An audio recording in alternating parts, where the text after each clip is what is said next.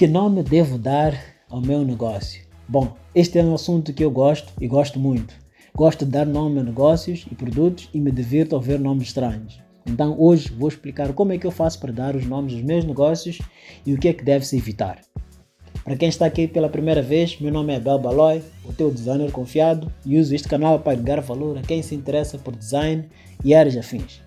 Bom, em primeiríssimo lugar, em Moçambique existe um mau hábito de chamar tudo de Moz. Moz carros, Moz TVs, Moz meias, Moz perfumes, Moz tudo que vocês conseguirem imaginar. Esse hábito é horrível e cansativo. Para além da falta de criatividade e falta de personalidade, são nomes que muitas outras pessoas com a mesma falta de criatividade já estão a usar. Se há duas pessoas a venderem sapatos, os dois são Moz Shoes e isso é uma autêntica palhaçada. E pior que isso, é que os sapatos que vendem não são originalmente moçambicanos nem produzidos em Moçambique. Atenção, há situações que se pode, talvez até deva-se fazer referência ao país de origem. Essas situações são: é o produto, como disse, originalmente moçambicano ou está a representar Moçambique além fronteiras.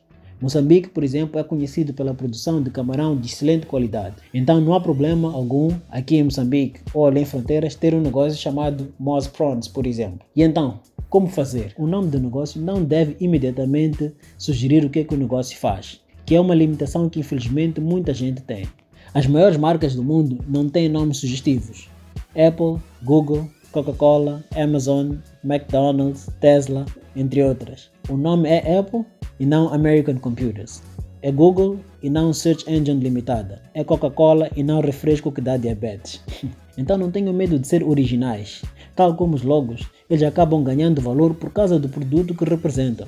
O exemplo excelente disso é o nome e logo Nike. Logo de partida, tanto o nome como o logo não nos remetem a nada, mas o produto, por ser o que é, não temos como ignorar. Sejam também atemporais. Evitem nomes da moda, evitem nomes associados a novelas, filmes, seriados, celebridades, entre outros. Usem nomes que vão durar para sempre, independentemente do serviço ou mercado de atuação. E isso leva-me ao último ponto.